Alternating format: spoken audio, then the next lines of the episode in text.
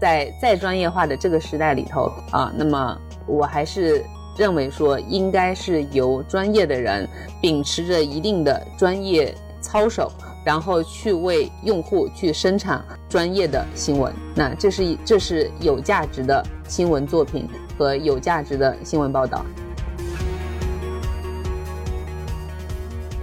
好，欢迎收听新的一期什么电台，我是西多老师，我是大老师。哎，今天又是我们俩来给大家做一期节目啊。那当然。啊，我们这个两个人呢，大家都知道，我们俩都比较怂的，一般呢都不太敢，我们两个人就自己撑节目。所以，我们今天又请来了一位很厉害的嘉宾啊，大老师，您来介绍一下这位嘉宾好不好？对，今天这位嘉宾非常的厉害啊，就是因为我们这个大家看标题也知道，我们今天聊的这部电影叫《不止不休》，然后它是一个以新闻记者为主角的一部电影。那么我们聊这么专业的内容，那肯定要请非常专业的老师来作为我们的嘉宾啦。所以今天我们请到的。的是上海交通大学媒体与传播学院的燕小英老师，然后燕老师是曾经荣获过三次中国新闻奖的一等奖，哇，这个听起来是不是真的非常的厉害？来来来，我们有请燕老师跟听友们打个招呼啊！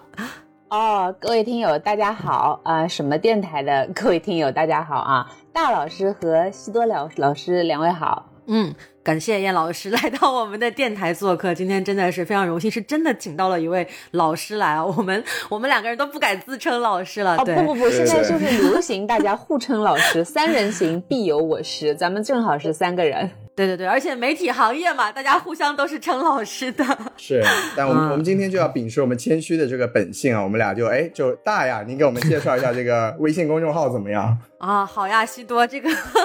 我们的大家呃听我们的节目呢，也知道我们经常会在节目开头啰嗦两句啊。我欢迎关注我们的微信公众号 S M F M 二零一六，A S M F M 二零一六。对，然后关注了我们的公众号之后呢，就会有一个可爱的小机器人跳出来，然后你跟他聊天就可以进入到我们的听友群，然后可以跟主播交流，然后如果有机会的话，也可以跟嘉宾一起来交流电影。是的，嗯，那咱们就闲话少叙啊。刚才大老师已经介绍了，然后这个燕老师这么强的一个嘉宾，我们来聊一下这个最近还是没有话题的电影《不止不休》。那虽然燕老师的这个啊水平很高，咖位很大，但是来到我们的主场嘛，还是要跟着我们的规矩走一下，是吧？那咱们对，咱们还是先来到这个评分环节。那燕老师就麻烦您先给这个电影简单的打个分，然后也简述一下您打分的理由吧。哦，我觉得我想给他打七点五分哦，那还蛮不错的啊，因为我觉得我是带有同行滤镜在打这个分的，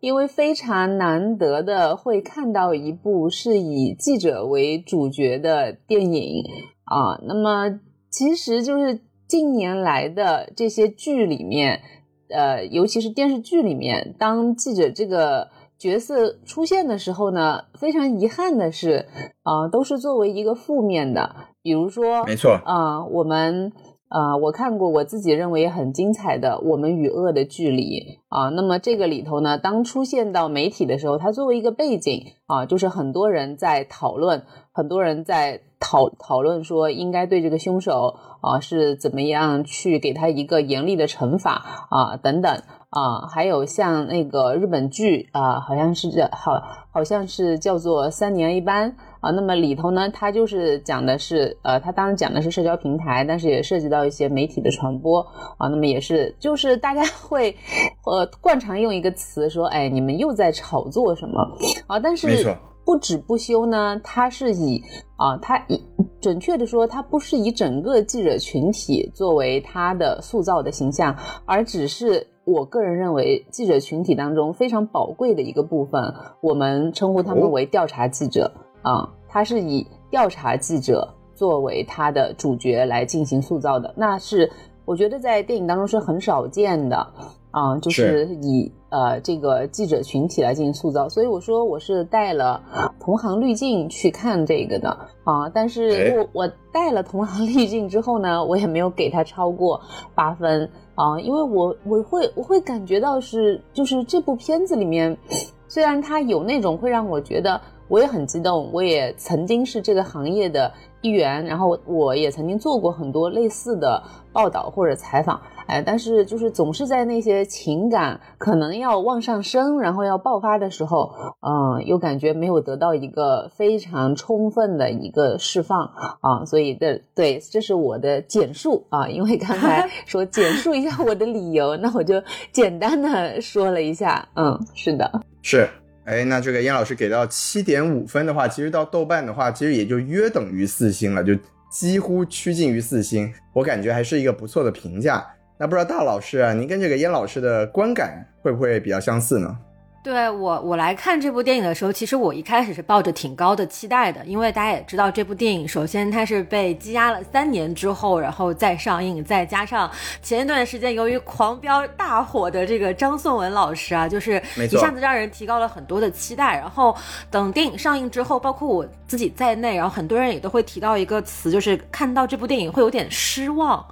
就是好像，嗯，期待有点太高，然后电影本身的质量就平平无奇，就有点。匹配不上之前的这个高期待值啊，所以呃加上这个期望的这个失望的部分呢，我可能会给这个电影打到一个六分的及格分，对应到豆瓣也就是一个三星的水平。因为在一开始的时候，就是我说了嘛，就大家觉得啊，可能一开始以为是国产版的聚焦，然后结果后来发现只是药神的低配，可能连药神的低配都算不上啊，这个啊拉踩一下，对，然后真的是。对，而且更重要的是，就是我我一开始会觉得他真的去塑造的是记者这个群体，像燕老师说的那样，但实际上他在这个电影当中，他的主题是摇摆不定的。他可能主角的身份是一个记者，但是他最终想要最终升华到的那个所谓的啊高一点的这个情怀是去反歧视啊。就像导演其实在一个采访中提到了，他说他最初其实没有想以新闻记者的角度来切入去拍这个电影，他们只是想描述一个有精神。力量的人，那碰巧这个人是一个新闻从业者，所以是这个，也就是从一开始奠定了这部电影它并不是真正的去描绘记者群体的这样的一部电影，所以呃，在各种原因之下吧，就啊给他一个及格分，是一部还不错的导演呃首部作长篇作品，但确实一般。嗯，哎，看这个两位老师评价已经上算是有一点点的相似，但是又有一点点的不同，很有趣啊。这个我也简单的给个分嘛，就是这部电影呢，其实我比大老师，哎，我刚好夹在两位老师中间，我给个大概七分的成绩吧。就是其实我从我觉得从这个电影的质量来说，其实我比较认同大老师啊，就是他就是一个啊可能合格的啊这个电影的成色吧。但他确实在一开始给我们拉高了很多的期待，比如说他在这个二零年拍完的时候，就当时是什么戛纳呀，然后柏啊是多伦多还是柏林啊？波多伦多吧。对，然后包括在这个啊平遥还拿了个最佳导演奖，就让大家都觉得这电影的质量应该很不错。然后结果看完之后呢，就我刚才其实也啊感觉就大老师讲的特别对，就是它中间有一点割裂了，就是他讲表达主题啊两边都有点靠不住。就我们觉得他好像是想讲电啊讲这个新闻行业，但后来发现他更多的笔墨琢磨在了这个啊不得志的小镇青年身上啊有梦想的小镇青年。然后就感觉有点两头不靠了。那具体呢，我们就也在后面再来讲好了。就我们的评分就摆在这里。然后接下来就进入这个信息简介的一个环节啊，我们也给大家大体介绍一下这个电影的一些背景信息。哎，那这个电影呢，像我刚才所提呢，它是二零一九年立项的，然后这个二零二零年一月份呢就杀青了。然后因为我们都不知道的原因啊，就是啊沉寂了三年，今年三月二十四日呢，终于终于是在大陆公映了。然后在这个公映就上周五嘛，公映之后，豆瓣的开分呢是啊七点四分，然后目前是掉到了七点三，也是一个跟我们的评分基本上持平的一个成绩吧，比较接近。如果我们算平均分的话，没错，我们算出来可能刚好是这个分数。对，然后它的票房呢，就是它它在第一天的票房是有一千七百六十七万，那这是加上了之前的很多点映的一个成绩，像我和大老师在电影上映之前都是去看了点映的。那然后我记得它首日的票房其实是甚至没有过一千万，这和一开始的预期其实落差是蛮大的。然后当时这个猫眼专业版呢，首日预测的它的整体票房会来到一点三七亿，然后目前呢是也掉到了七千五百万左右，这是这个电影的一个基本的情况。那我们也简单的过一下这个电影的一些主创阵容啊，然后这个导演叫做王晶啊，他不是香港人啊，是个山西人啊，是一个不是那个王晶，不是那个炮王晶，对对对，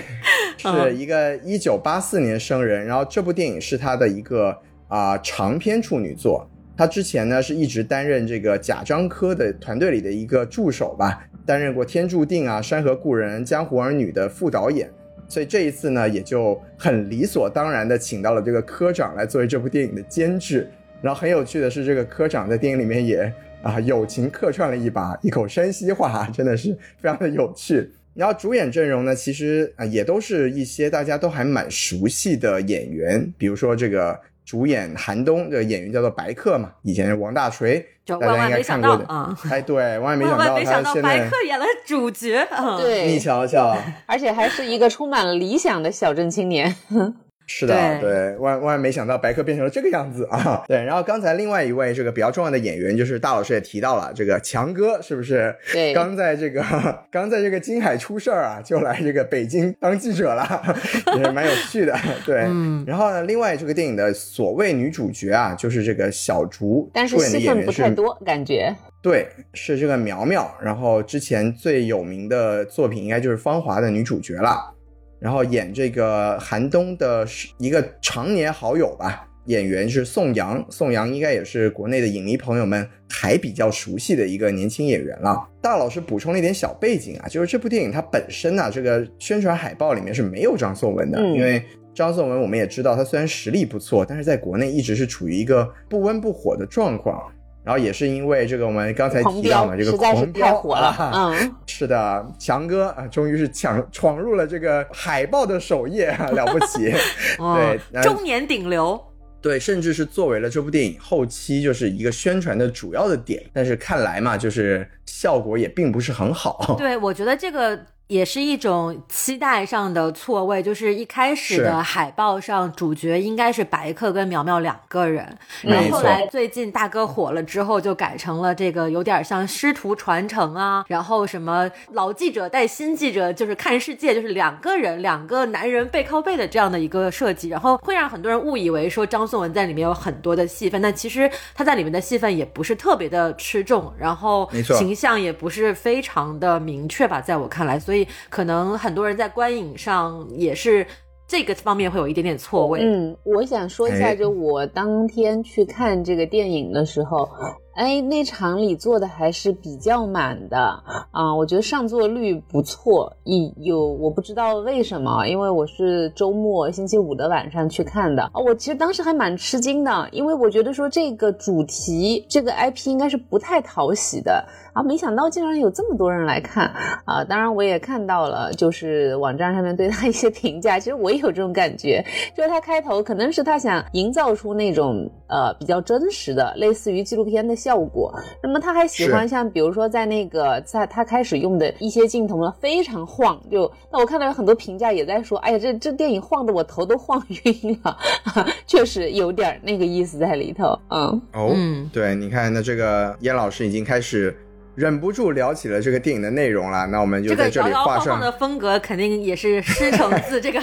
科长，对，其实这就是科长的风格。嗯，对，哎，那咱们就不妨在这里就开始画上一条浓墨重彩的剧透线。我们接下来讲的内容呢，就会跟电影的剧情相关了。如果这个听众朋友们还没有看过电影的话呢，我们还是蛮。啊，鼓励你们吧，就是买票去支持一下这部电影的，因为像这个燕老师刚才提到了，这种类型、这种主题的电影呢，其实在中国，甚至在中文的电影市场里面都是比较稀缺的。我们是比较希望这个表现能更好一点，然后鼓励更多的这种主创们以后冲着这个方向去创作更多更好的作品吧。嗯，然后不妨我们在这里呢，大老师，您要不然简单的跟我们先讲一讲这个电影到底讲了一个什么故事呢？好的，那我就来承担下这个剧透的光荣任务啊！就是好的，这个电影的故事背景呢，其实，在二零零三年，大家可能有一些呃零零年呃零零后之前的朋友们对这个数字应该会非常的敏感，因为零三年的时候发生了一件大事，那就是非典，对吧？是。然后对，呃，然后这部真是很熟悉啊。对。其中这个主角也提到了一句台词啊，来到北京一下火车，看到到处都是白口罩啊，这个剧情呃也也出现了。那我们回来讲这个故事的主线内容，就是零三年的时候，这个叫做白客饰演的这个韩东，他作为一个东北的小镇青年，然后他虽然是初中肄业，没有什么文化，但是他心怀理想，一心想要一腔热血，想要成为一个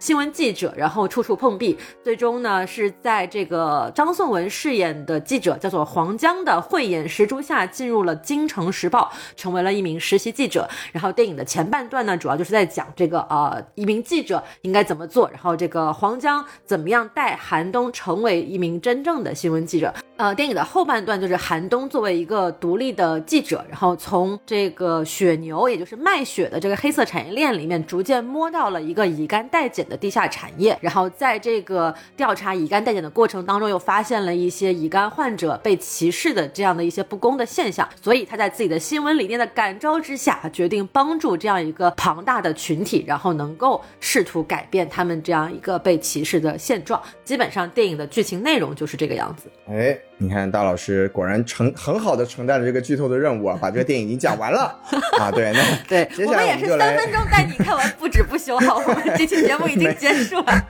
没毛病。那么接下来我们就进入咱们这个具体评价的环节了。那这个我和大老师呢，其实都觉得，就是咱们其实在网上啊，包括也听了一些别的节目，把这部电影的一些点评的部分呢，说的都差不多了。那我们呢就更想呢，请到了燕老师嘛，我们就想从这种更专业的角度来解读一下这部电影里面的一些情节。那我和大老师呢就觉得这个电影里面比较重要的一场戏呢，就是中间有一场这个撤稿戏。那个撤稿戏是把这个电影可以说是分成了两节，然后前后段呢是讲了一个可以说不一样的主题吧。那要不然大老师您先给我们简单的讲一讲这个撤稿戏到底是怎么一回事儿。对，然后大老师继续讲故事啊。对，就我现再回应一下前面西多老师讲的，就是我们今天这个节目不会太具体的聊这部电影，不是说我们觉得电影没有什么好聊的，而是说这部电影它。可能更可贵的地方就在于它所呈现出的这个行业背景和它的这个主题，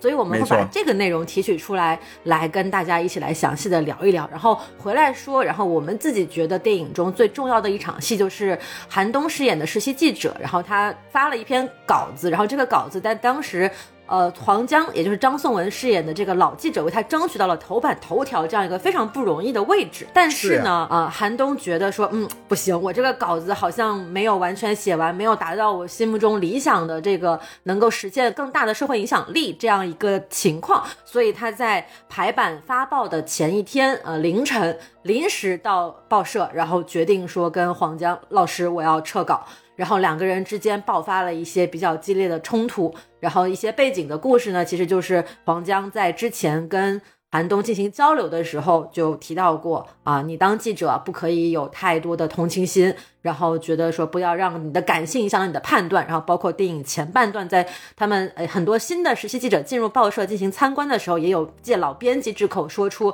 这个报印厂的机器一旦开动就没有人。可以去停下他这个印刷的这个发行的脚步。总之就是把这个撤稿这件事情烘托到了一个非常重要的程度。但是呢，这个电影恰好也就是在这个地方，我们认为它出现了一个很明显的一个断裂，所以我们就决定从这场戏来入手，然后请燕老师来跟我们讲一讲，就是您当时观影的时候看到这场戏是一个什么样的感受呢？啊，我其实这场戏对我来说印象也非常深刻啊。那么我先直接讲一下，我当时看到这场戏的时候呢，我是怀疑它的真实度的啊。哦，嗯，因为今天我想我们的啊，我们的用户群目前正在收听什么电台的？可能都是比较年轻的啊，那么我想讲一下，就是这一部呃不止不休，它的这个拍摄的，他想还原的，哦，我们会把它称为他想还原的那个时代是新闻编辑部啊，是有编辑部意志强烈存在的时代啊，那么大家可以把它理解理解为它是一种新闻理想仍然被。高举着，然后新闻理想的旗帜仍然在高高飘扬的时代啊。那么这这个这个时候呢，是呃新闻编辑部，嗯，我们会我们会。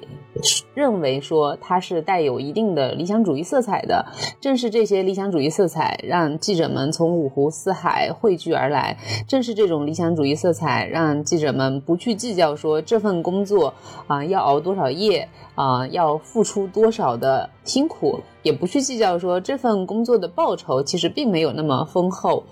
是真的穷啊，对，是真的穷，而是仍然就是聚集在理想的旗帜下面，那么。在那个时候呢，是对于说，啊，这就像刚才大老师提到的，这个是因为我们现在其实我相信啊，我们的用户当中看报纸的。可能已经是零吧，啊，那么对于报纸这种产物呢，啊，我还是得讲一下，就是报纸，大家报纸现在都是用来擦桌子或者是垫垫盒饭用的，对，垫盒饭用的，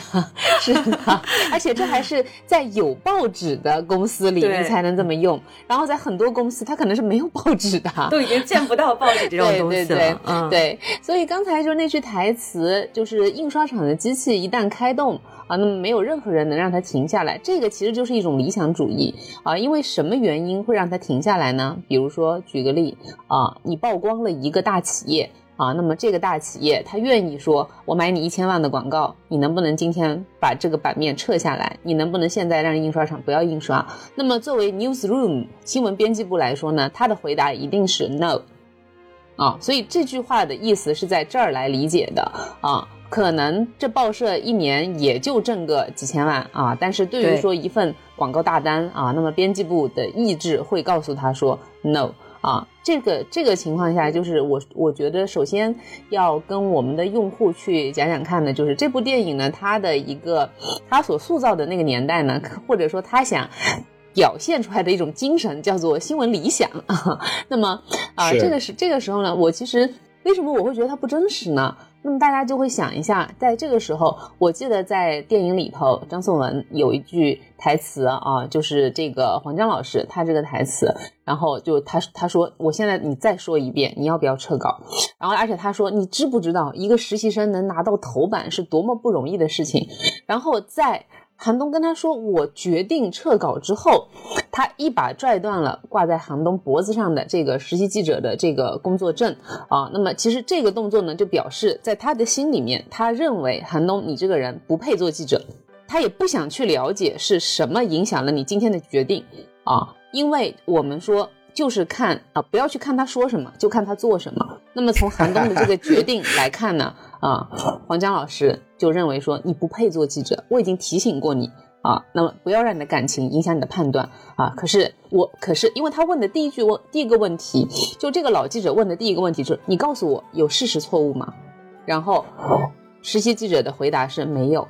啊。那么如果有事实错误的话呢，这篇稿件肯定要撤下来。可是没有事实错误，你现在要撤稿，那么从他的角度来看，从老记者的角度来看呢，就是感情影响了你。这是非常不专业的，也是作为说，啊，作为说像韩东这样的一个在他身上啊有很强烈的专业精神和新闻精神的老记者啊，他觉得说他不能容忍的东西啊。那么我再说一下这个是我真实的编辑环境，因为我自己啊，虽然我的我的工作常常年的工作单位是电视台啊，但是我曾经在报纸实习过。啊，那么也是哦，并且我的部门呢，正好实习的部门呢，正好就是夜班编辑部，啊，那么当当就在这个晚上的时候呢，它的场景我觉得是还原的很好的，就是他的就一个很负责任的一个记者，然后他盯这篇稿件盯到了最后，编辑在排版的时候，包括他，包括因为他就他就他得看着这篇他倾注了心血的这篇稿件啊。排到这个版面上，并且呢，在这种稿件当中啊，它不能够简单的按照说，一般我们写稿子呢，在我们新闻业务里面会有一个叫倒金字塔原则。那么简单的来讲呢，就是很重要的按照重要性排序递减，最重要的排在最前面。那么编辑呢，他在做版的时候呢，他会自然而然的，比如说排不下了啊，排不下了之后呢，他就会把那个尾巴越靠近后面的，那么重要性越低的就会把它剪掉。但是作为这个一个负责任的记者，尤其就是作为这个调查记者啊，那么他为什么要坐在编辑的身边呢？就是当最后要删哪一段的时候呢，他们会互相商量的啊，那么他不，他不肯让自己的稿件，或者说作为作为黄江来说，他不肯让自己的稿件就是随便的被删掉一个尾巴，因为他觉得说在这篇稿件里头每个字他都是斟酌过的，所以我觉得就这个场景是很真实的。但是我要再讲的一点是，已经到了深夜的这个时候，在最后排版的这个这个时候，啊，来决定说这篇稿件不上啊，是一篇是一件比较儿戏的事情啊。那么发生。发生这样的，如果发生这样的事件呢？啊，那么我可以这么讲，发生这样的事件呢，它应该就是一个事故啊。对，那么开天窗了。对，两位老师可以理解一下。那如果说你的这篇稿件有问题，是有多少种原因啊？那我们可以说，你可能有无数个机会，来阻止它出现在最后排版的这个页班里面。那么，当你最后在已经排版要上版面的这个页班里面，你最后决定说撤稿的时候，先不说你专业不专业的问题，你给在这个生产流程上面的所有人，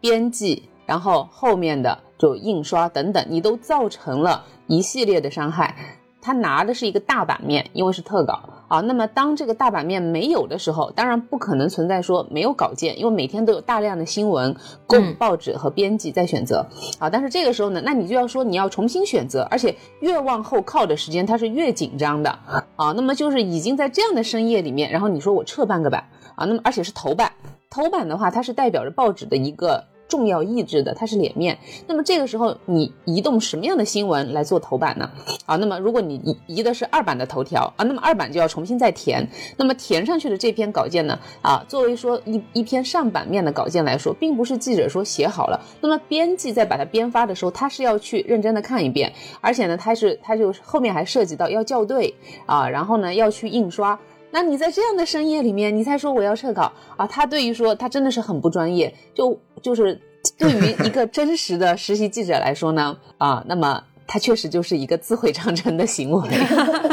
就是，而且，嗯，就是感觉好像实习记者确实也没有这样的一个能力，说去我来我来决定说这个版我要撤，然后老记者说嗯行你要撤我就给你撤，好像这种事情也不太会真实在报社里面报社里面发生，但但是我觉得这个情节的设定呢。就电影本身来讲，我们也很好理解，就是它作为一个戏强戏剧冲突的点，它就是想啊，所有的电影说啊，我们要到最后一刻，比如说这个啊，《流浪地球》到最后一刻点火，对啊，然后突然之间呃问题对，然后我们在这里最后一刻，然后撤稿，就是一个它是寻求一个戏剧张力的一个做法，但是这个做法本身其实是很伤害新闻记者这个职业的专业性和这个整个电影的情绪的一个连贯性的，因为在这个地方。他作为一场这么重要的戏，就靠情绪拍桌子、扯记者证这些这种动作带过去了。他并没有向观众解释为什么这个事情会引发这么大的矛盾，黄江为什么会这么生气，就仅仅是因为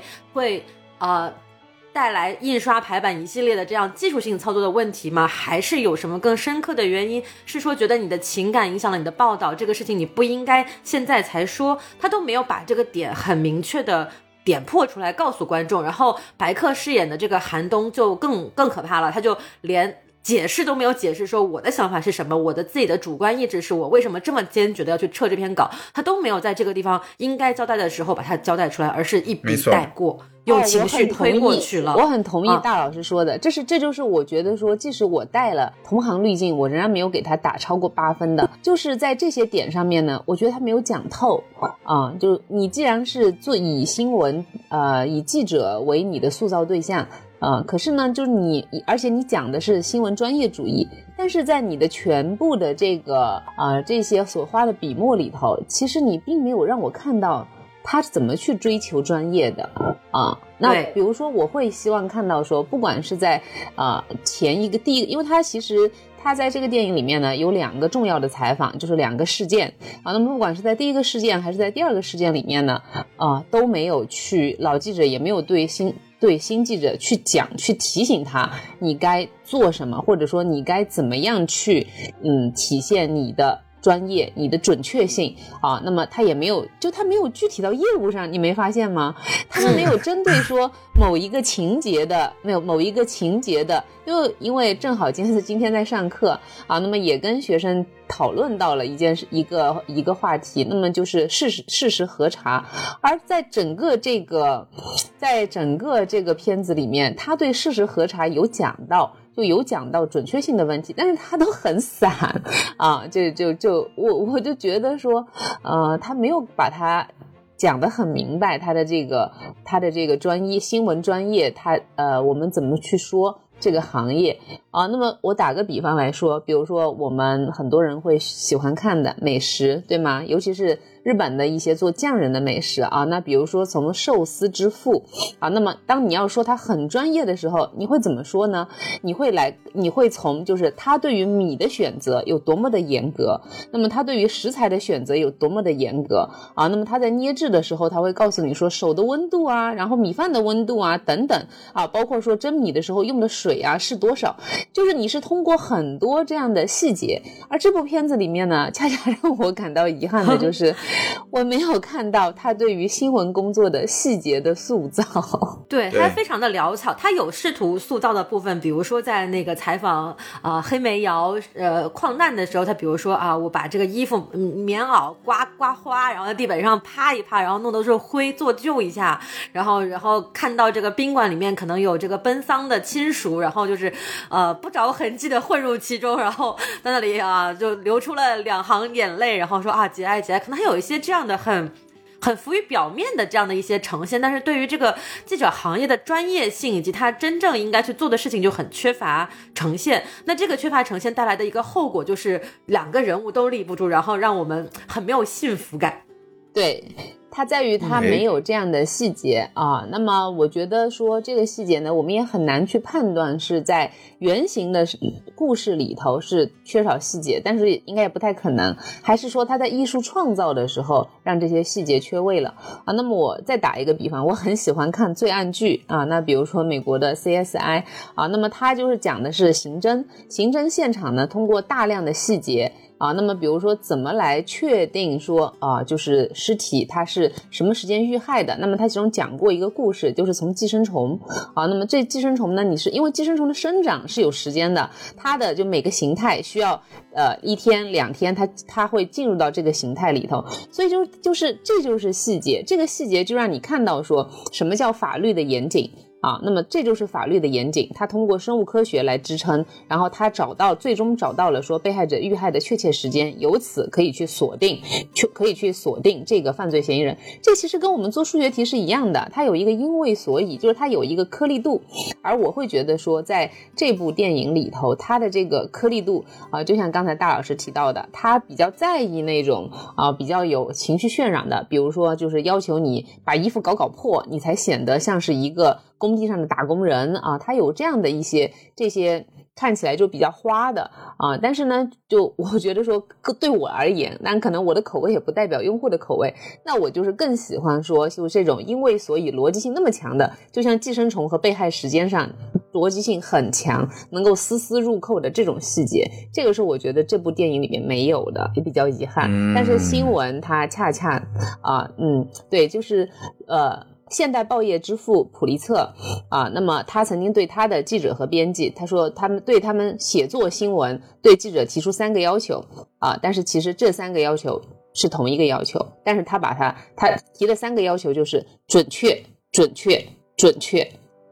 所以就是大家可以理解，这个是对新闻的一个一个。非常核心的一个要求，而我在这部电影里面没有看到他是怎么去寻找这些细节。啊，就是我觉得比较遗憾吧，在这儿，嗯，哎，对，你看两位老师啊，燕老师其实一开始强调的是这个电影呈现的不专业，然后后来这两位老师也就分别表达了，就是没有细节、不具体。用情绪去代替了一些事实描述，这样子的一个啊，可以说是对整个新闻行业或者记者这个职业体现的不够好的地方。那我自己呢就觉得撤稿这场戏的一个很关键点在于，他把这整部电影的叙事的核心给割裂到割裂成了两个部分。前半部分呢，其实就更像刚才大老师提到过的，就是导演王晶自己也提到的，就是我们压根儿就没有想从新闻的角度去拍电影，我们只是啊前半段嘛，就是在描述这个哎韩东这个人他自己是有理想主义的，然后他是有很有一个这个精神力量的，然后就去实现自己的梦想啊，成功的成为了一个记者。然后后半段呢，就是他当他这个故事跳到这个啊乙肝代检这个案件的时候呢，感觉上似乎他更想去呈现说，当时这个纸媒的这个黄金年代，包括刚才燕老师提到这个调查记者啊，就是这个哎。中国似乎从来没有存在过的一种职业，是吧？哦不不 不，存在存在，他们 就存在过，他们在今天也依然存在。待会儿如果有兴趣，我可以讲一下。啊，哎，对对，就是他他的后半段呢，就似乎更想呈现说这种哎调查记者对于改变世界是能起到一定作用的，但是他。撤稿这场戏，因为他没有讲清楚，就是为什么要撤稿。从专业的角度上来说，从这个啊事实描述的角度上来说都没有讲好，所以就给这个电影造成了一个很严重的重心偏移和一个前后割裂的一个问题。所以这是我自己的角度上来说，从。这个电影结构的方面来讲呢，这个撤稿这场戏也是这部电影呈现可能问题最大的一个部分。嗯嗯，这个燕老师还有没有什么其他想补充的观点？嗯哼，没有了。我觉得你们看的都很到位。嗯，我我当时的反应也就是，这是真的吗？呃，因为在夜班在做版的时候，尤其是头版，嗯，那么其实夜班最后对于这个版面的签发呢，它是由。呃，值班的总编来签发的。那么，值班总编呢，有可能是总编本人，也有可能就是副总编。啊，那么就它是一个很严肃的一个过一个一件事情，包括就是这个这个是调查报道要上版面上头版，嗯，他可能就是因为他是他他也讲了，对，就在我们电影当中讲了说关于这个选题两家在竞争，啊，那么关于说他怎么样去他什么样去上版面呢？对于这个报道的具体内容呢，可能啊就在真实的这个行业操作当中，对于这样的一个重磅报道呢，会有一定的保密性啊，那么他不会。跟他不会跟编辑说啊，我这个报道是什么什么内容啊，但是他会以一个老记者的呃职业生涯，跟总编和坐版编辑去保证说，我有一个大稿子，就是我有一个 big news 啊。就值得你们信任我，所以说黄我特别理解黄江的生气，就是就他因为啊，在其实电影的开场啊，黄江刚刚从呃出差回来，然后呢，对，然后呢，他的同事就拉住他说，就里头有一场正在关于新闻专业主义的一场讨论，然后就把就把他捉进那个会议室说，哎，现在只有你能平息这场讨论，所以其实黄记者的身份是很高的，大家我可以认为说他在这家媒体里面，他就是专业主义的代。名词，啊，那么在在这场戏当中，我可以理解他为了戏剧冲突的张力，然后设计了这么一场戏，但是确实就是小韩本人毁了自己的职业生涯。那么大黄 连累的大黄老师，就是多年的这个可多年的这种专业形象呢，也会咣当一下，对啊，就可能不至于毁于一旦，但是就会让别人说，就会觉得说，你这么多年都这么专业，怎么就看走眼？了呢？对，那其实刚才这个燕老师提到这个不专业这个问题，我觉得他啊，就包包括这个黄江老师这个形象设置的问题，我觉得他在啊后面的这一部分，就是当我我自己的感觉啊，就当他想把这个叙事重心放到啊理想主义的这种新闻可以改变世界这个层级的时候，我也觉得他表达的很不清楚，因为我觉得一个很严重的问题就在于说，他整个这个啊乙肝病毒携带者被歧视的这个事情。他在电影里面的呈现是没有呈现出任何的反派的，也就是说，没有人去真正的做出所谓的要要为这个歧视的事情去负责，那么就导致了他这个报道是没有一个针对的对象的。嗯，那其实呢，我们我们我们如果回看当时的历史的话，那其实是有很多这种我们可以去追溯的一些对象的，就比如说是啊法律的一个落后啦，然后包括这个社会上。因为科普的缺失，所以这个社会大众对于乙肝这种病的不了解了，嗯，然后包括当时整个官方环境的一个缺位了。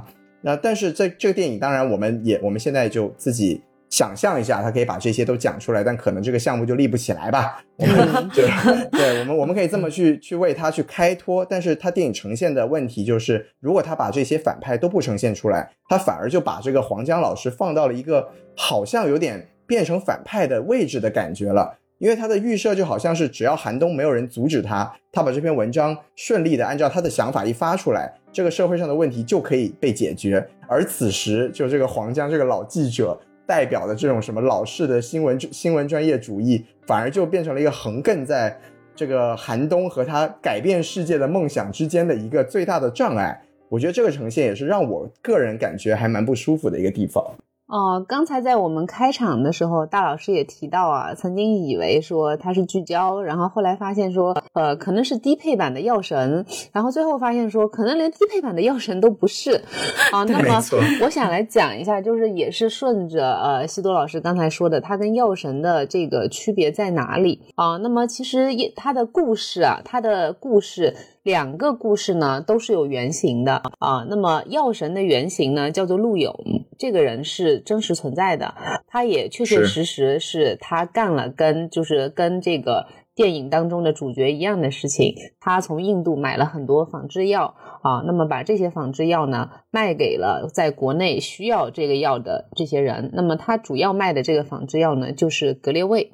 啊。那么在《药神》这部片子的知名度，因为还是挺高的啊，他其实是把它放在了一个。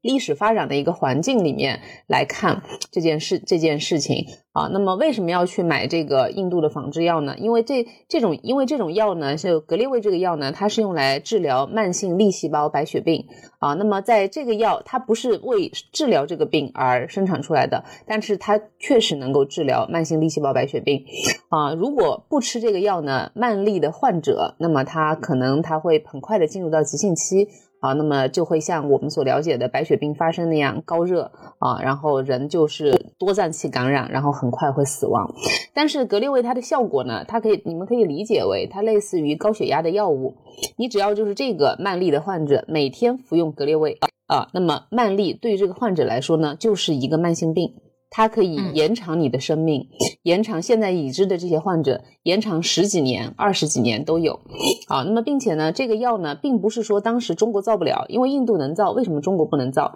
它其实涉及到药物的知识产权保护啊，所以当时印度呢，它它造了这个药，通过它国内出台法律的方式来破解这个知识产权保护啊。那么它造了这个这个药物，我们不去讨论它的这个它的做法的这个呃正确程度，但是就是陆勇这个事情呢，也是有。有原型的，那么我们回到说，今天我们说不止不休，它也是有原型的啊。那么它的原型呢，也是一位记者啊。那么这两个事情，那我们可以。我们可以，我把它做一个比较。我觉得说药神的这个故事啊，它的张力是很强的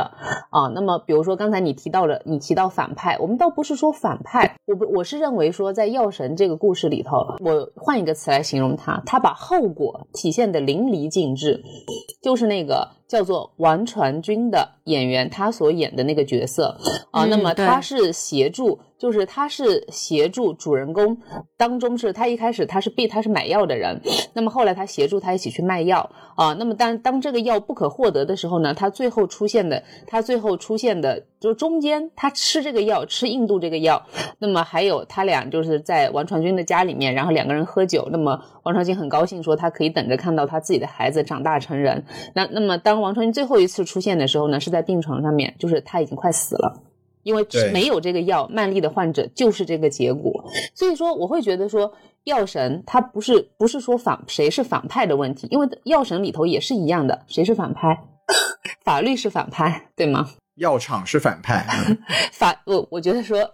如果你一定要说反派的话，法律不让他卖这个药，法律判定。卖这个药是错误的，所以这不能叫反派，但是他把后果展现出来，而这个后这个后果是让我觉得说戏剧张力非常强的地方啊。那么反观在不止不休里头呢，就我们看到说同样是同样是一件一件事情的后果啊，那么这个后果呢，我会觉得说他没有得到充分的展示，他们的这个后果是，当然两个是两个事情的程度不一样，一个是歧视。不一定会死亡，不一定会死人啊。一个是就是得不到有效药和那个呃救命药，因为这个药就是定位就是救命药，得不到救命药可能会死亡啊。就是它它程度不一样啊。但是呢，我但是它对你说它对人的影响，那也有在歧视这一端也会有很强烈的啊。可是，在电影的处理里头呢，呃，他用了一种就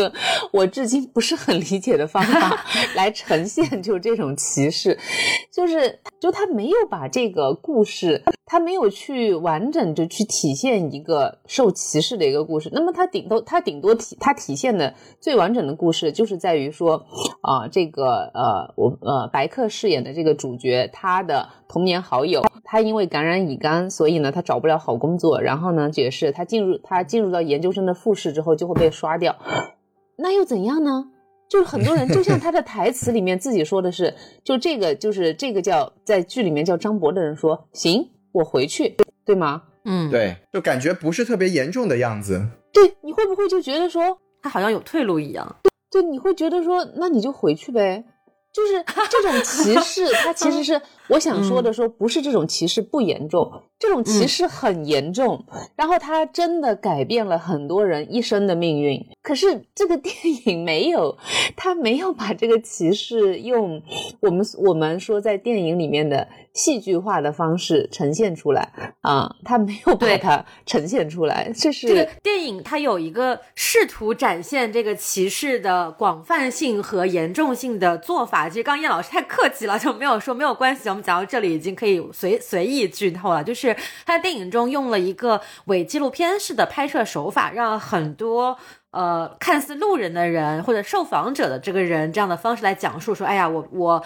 得了这个病，我检查出来有这个抗体，然后很痛苦，然后家人也啊看不起我，朋友也抛弃我，然后我生活的怎么怎么样，我不敢说。他有这样的一些片段的穿插，然后他试图用这样的方式，再结合张博这个人他所遇到的故事，两者结合来讲这个呃乙肝病毒携带者被歧视的现状。但是我们看，就是我们的感受，就是一开始，首先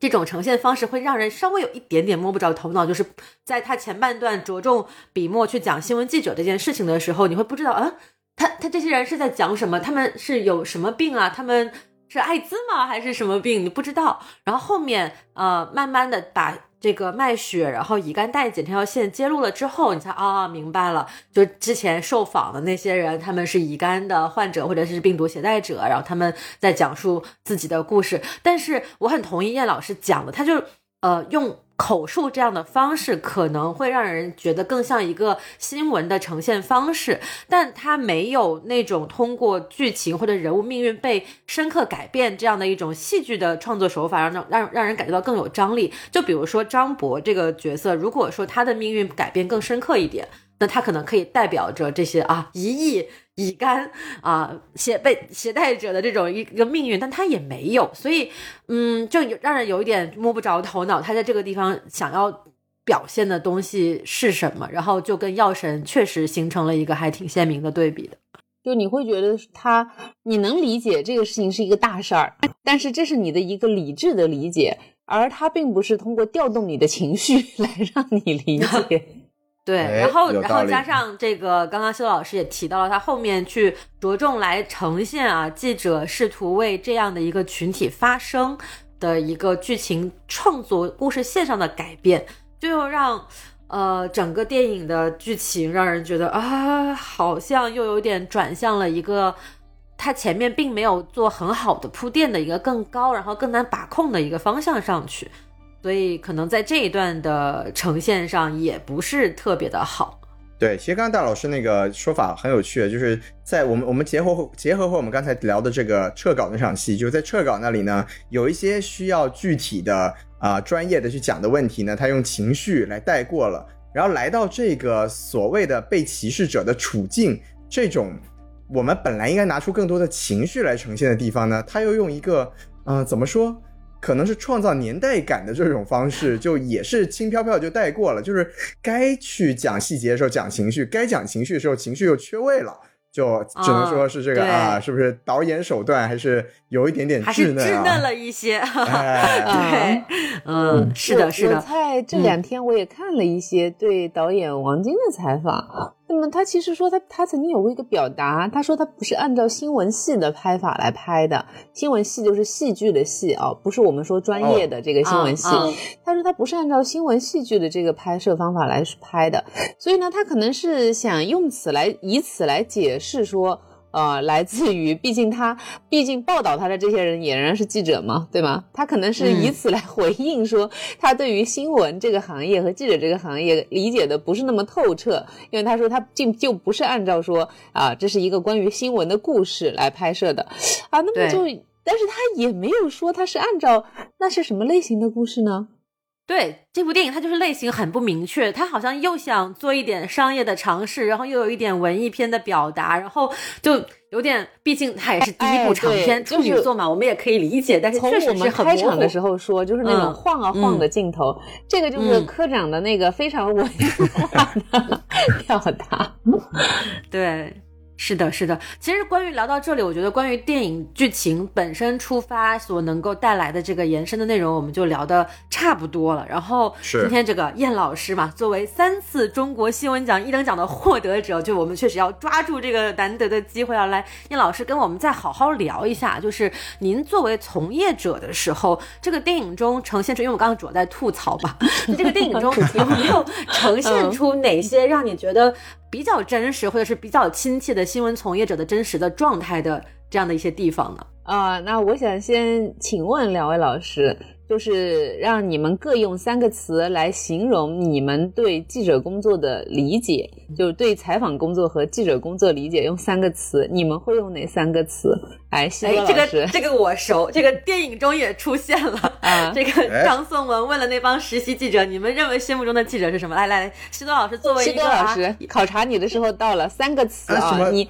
你突然 Q 突然 Q 到我了，对你你你来形容一下，就现在你理解中的。呃，记者的这个工作啊啊，那么你用三个词来形容，他应该是什么样子的？哎，贫穷，贫穷还是贫穷啊？没有了，这个瞎说的这个。好，那么大老师呢？啊，真的吗？你要不要要不要再好好说一下？除了贫穷之外，还有什么？没有没有关系，这个大老师您可以先表达您的观点啊。啊，我也需要思考一下。就是作为一个呃十几年前的这个新闻专业的学子啊，我现在对这个老师讲授的这个新闻专业已经遗忘的差不多了。但是从我自己的个人角度来理解，这个记者工作的话，肯定在我看来啊，最重要的肯定还是真实，然后客观，然后。多角度吧，就全面，就比如说，可能一件事情，它不是只从一个群体涉涉事群体的角度来去考量，可能要多方的去从不同的 A、B、C、D 很多面来讲述这个事情。对，应该就是这样三个词。大老师很专业，嗯，相当专业呀。嗯，呃，那西多老师还有补充吗？对，其实其实我觉得说真的，我觉得大老师讲的跟我想的差不多了。我觉得可能要增加一个的，就就是我觉得，因为我们毕竟都。呃，还是有过新闻理想的人嘛？我觉得还是可能会更加的希望说，哪一天我们还可以看到新闻能重新回到那种当年还有所谓的第四权的这个功能的那个时候吧。所以就觉得还是要有这样的理想主义和社会责任在，可能是对这个新闻采写的一个很重要的呃想象和期待吧。嗯，那我分享两个点，就是我在看这个电影的过程当中，我觉得会对我特别有触动的。但这个是跟职业生涯有关，两位老师未必就是在这个点有触动，然后我们的用户也未必在这个点啊。那我先讲一下，就是第一个点呢是第一个故事，第一个故事呢，他们去采访的是一个发生了严重事故的一个呃采矿场啊。那么他们是矿难，对矿难的这个现场呢，他是接到了一条线报。啊，那么他当时呢，就他当时呢和另外一个记者发生，就黄江和另外一个记者发生了争吵。他说啊，给我要去报道，他值得头版啊。然后呢，他就带着小韩啊，就这个实习生韩东就出发了。那么他们在他们选择的这个出发方式呢，是在深夜里面，然后他们租了一辆出租车。几百公里的路开过去，开到那个啊发生了矿难的这个现场，啊那个点让我特别触动，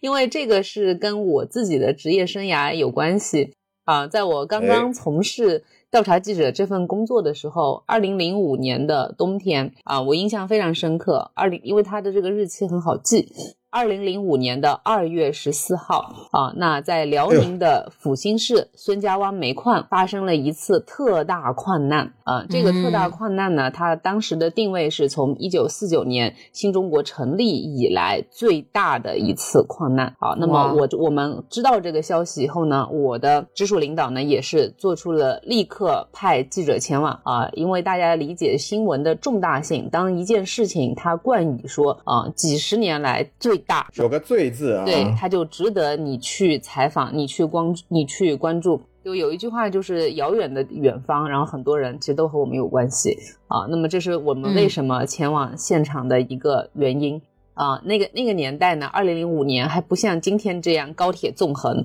啊，长三角交通交通圈一小时直达。对，事实上呢，我们做出这个决定的时候，立刻出发。那么我们先抵达上海能够飞抵的地方呢，飞抵的地方就是辽宁的沈阳。那么到了沈阳之后，怎么去前往阜新呢？啊，那么就是用的这样一个方式，也是黑夜里面的一辆出租车载着我和摄制组啊，那么就我们在那个寒冬腊月里边，路边满是大雪的那个天气里面，司机都很诧异，说你们这你们为什么要在这种夜里连夜出发，然后呃夜里面在这个大雪天里面，然后去赶路，其实是不太安全的。啊，所以就不止不休拍摄的时间呢，他把它放在了二零零三年。那其实跟我当时去拍摄这个的时是时间是非常接近的，确实就是这个是很写实的。我当时看到就是在那个明灭交错的路灯里头，然后黄江和小韩两个人的脸啊，我就很尴尬，就我看到了，我看到了当年的自己。并且呢，他们去采访的是矿难，我当时就坐在这样的一辆出租车上面，我去采访的也是矿难啊，这是我那个时候我印象特别深刻的一点。所以我觉得说他有他对于说那个时期的新闻工作比较还原的地方。我觉得这部电影呢，就他有他努力的部分，他还是去了解了这个二零零三年的当时啊。那么当然他有可能是原型本身有过这样的一些采访经历，他是去有一些了解，然后他是去还原了的。我觉得说这是我。当时一个很感慨的一个地方，并且呢，就是就是它在于说现场找人的这个，确实啊，对于说电影里边不止不休，他所拍的这个呢，它是一次被隐瞒的矿难。那么其实这个呢，在那个年头，就二零零三年左右的那个时候呢，是煤矿的矿难比较高发啊。为什么呢？因为那段时间呢，就是这个煤矿经济非常发达啊。那么它就是挖煤呢。挖煤的这个生意呢，可以理解为是它被称为黑金，黑色的黄金啊。但是呢，就是那个时间呢，也导致了安全生产啊，就比较容易被忽视啊。那么那个时候呢，矿难呢就比较高发，因为在井下的话呢，它是会有比较多的这个瓦斯气体的产生啊。那么它也是要专门有这个，他们在井下有一个工种叫做通风员啊，就负责通风的。井下是要定时通风的。啊，并且呢，因为它一直一直不断的挖掘，它会产生瓦斯啊。那么这个瓦斯呢，它是有浓度控制的，如果超过一定的警戒线浓度控制呢，就必须通风。而且这个时候大家可以理解是，你不可能是一面通风一面继续挖。那这个时候就像我们小时候做过那个数学题，一边放水一边流水，对不对？那你什么时候能够达到安全效果呢？啊，所以呢，在这个通风的时候呢，它是要停工的啊。那么我刚才也有讲到说，那个时候就是挖黄挖这个挖煤矿啊，就是挖黄色的黄，就是挖黑。黑色的黄金啊，所以呢，就是这个安全生产呢，大家总在擦边儿啊。那么就是说，哎，那我能不能就是，但是就是警戒比较大，比方说警戒线是一百，哎，那一百它好像也没出事儿啊。那么我们要么再提高一点，我们再挖一会儿，一百十啊。但是其实为什么警戒线定在一百？那就是那个就是一个阀。啊，那么你一旦超过了那个阀呢，出事故的频率就会大大的增加，啊，所以说在那个在他所电影所拍的那个案件的呃这个不这个这个矿难的这个时间点上面。确实，就是那时候的，在发生这个矿难，煤矿的矿难是挺多的。那么也确实的社会背景，嗯，对，也确实是，它是在这一块上，我觉得它是比较写实的啊。那么也确实有一些煤矿呢，是有一些煤矿呢，就是胆大妄为之徒是有的啊。当时就是新华社就曾经做过非常轰动的这个这个报道，凡是矿难，它的情况呢就是瞒报啊，因为这个是就也它瞒报。呃，如否则的话，他要负责的，而且是非常严重的刑法责任。对于说这个矿场的这，对于说这个矿场的负责人来说，哦，所以呢，他就他就进行了瞒，他就进行了瞒报。没有，就所以说这个电影在这个不是那么重要的案件上做出来的一些细节呈现，比他想重点呈现的那个案件做的要更加的好。也不是说不那么重要，就是之所以我觉得这个矿难的部分能呈现的这么真实和细节，那还是。就是拜依托于我们的科长是山西人，对吧？有这个关系。从小生活在这个环境里面，非常的熟悉其中的一些套路。大老师，我觉得你找到了一个重点。在身为一个中国煤炭产业最为发达的省份的人啊，那么关于说这个矿难和这个瞒报呢，他确实他会比较熟悉啊，对，深有体会吧？应该他他可能就是会比较熟悉这一块，所以我觉得。觉得这块的还原度很高，就让我有了那种就是身临其境的感觉。包括说他他所体现的一个就是记者的那种突破突破能力吧。这个突破能力就是你上哪儿去找家属啊？那么就看这个小县城里边。哪家宾馆意外的住满了？在这个，在这，在这种呃，既不是旅游地区，然后又不是旅游旅游季节的时候，哪家宾馆意外的住满了？那么他可能就是住的就是这些，对，住的就是这些来领赔偿金的人。对，这个地方其实还是在电影的前半段嘛。看到这里的时候，我还觉得，哎哎，有点东西啊。这个这个小技巧和这个呈现还挺真实，而且挺有想法的。嗯，看到这里，我觉得还是嗯，而且尤其是这个张颂文老师，非常自然的融入了这个默哀哀悼的人群当中。对，但是你有没有发现，他又有一点，就是他讲的前面都是这个过程，对吗？就是他们他们怎么去找到说这个这些家属住的这个宾馆。对，那在这很重要的，我会很关心，从我的角度来说，那么就是他。他这个很重要的这个，他只有了一个镜头，就是在他们回来的，还是坐，当然还是坐出租车回来嘛。他只是在回来的这个路上，他用了一个镜头来交代，在回来的这个路上，抱着这个在出租车上抱着电脑在写稿子，啊，然后写了稿子以后呢。然后就突然之间，就下一个场景就切换到说，他们都在吃饭喝酒，大家都恭喜他说啊，又做了一篇好稿，对吧？然后而且告诉他说，你拿了最佳报道呢，你自己不知道吗？装，你接着装。对对，就是这个事情呢，又让我觉得觉得他又浮于表面了。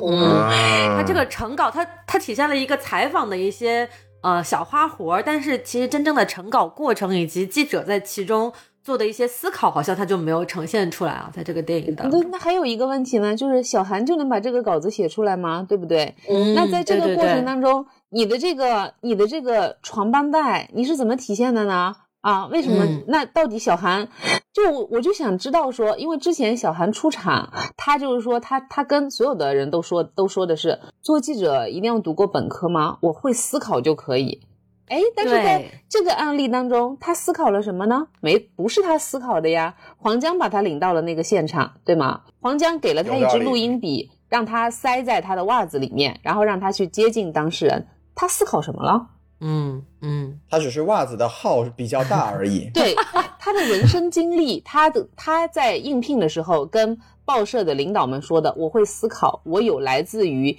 社会基层的一些生活经验，我可以去思考。那这个思考在这个稿子里头，它体现出来吗？所以它在这里，它出现了一个逻辑不连贯，而这种逻辑不连贯，我觉得在电影当中是很要命的。因为电影的你在你这个集中观看，电影是一种仪式，那么就是它的这种逻辑不连贯，其实在这个仪式过程当中会被放大。那你任何的不连贯，否则我们可以想一下，不就拍个电影吗？那么多钱，而且都不是都不是新闻，都不是纪录片，你都是写好了本子，哎，为什么还有人能拍好，有人不能拍好啊？那么其实就是你创作的这个逻辑设置当中的你的呃，第一就是你符合常理的地方，还有就是你的戏剧冲突你有没有营造好。那他在这个地方呢，我觉得又是一个明显的断裂。对，而且这个其实我跟西多老师在看完电影之后，我们也有讨论，就是说韩东这个角色，他的设定就是一个很。很浓烈的这个理想主义色彩，很很浓烈的一个人，而且，但是我们不知道为什么他有这么强烈的理想主义倾向。然后他之前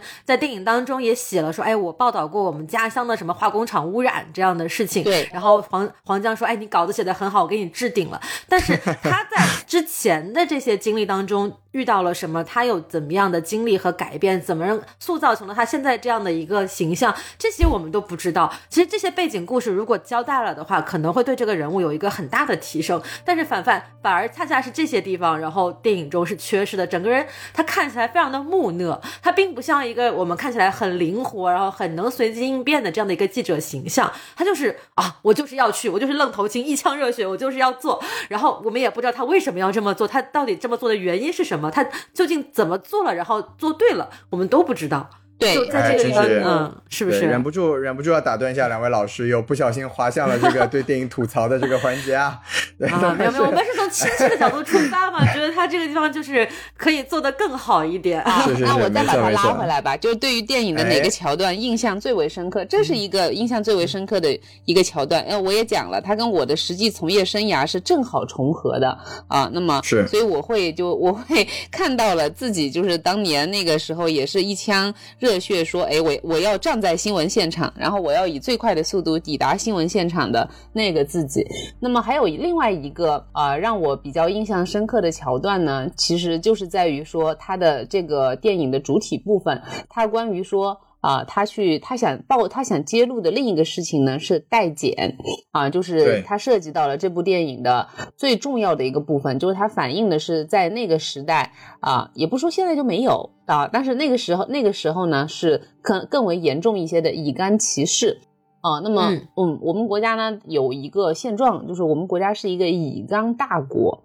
啊，就是就是带菌者，带菌者呢，在当时他的原型，就是这篇报道的原型，他所写的那篇报道里头呢，就是一点二亿人的反歧视主张啊。那么在那个时，在那个时候，二零一三年的时候呢，就有一点二亿人是携带携带或者是已经发病的这个乙肝的，受到受到这个乙型肝炎的危害的这些人啊。那么。在这个过程当中呢，就他又设置了一个冲突，在这个电影里头，就是小韩这个记者，他呢是他要去揭露就代检这件事情啊，因为你为什么要安排，为什么要安排进行入职体检啊、入学体检啊啊，这是一个规定啊，那那那是要验的是你这个人，但是呢，你如果是你找别人去代替你去抽血呢啊，那么这就是涉及到一个可能。首先，它是一个非法的事情啊，那么对啊，所以他想去揭露它，它这就包含好几个环节，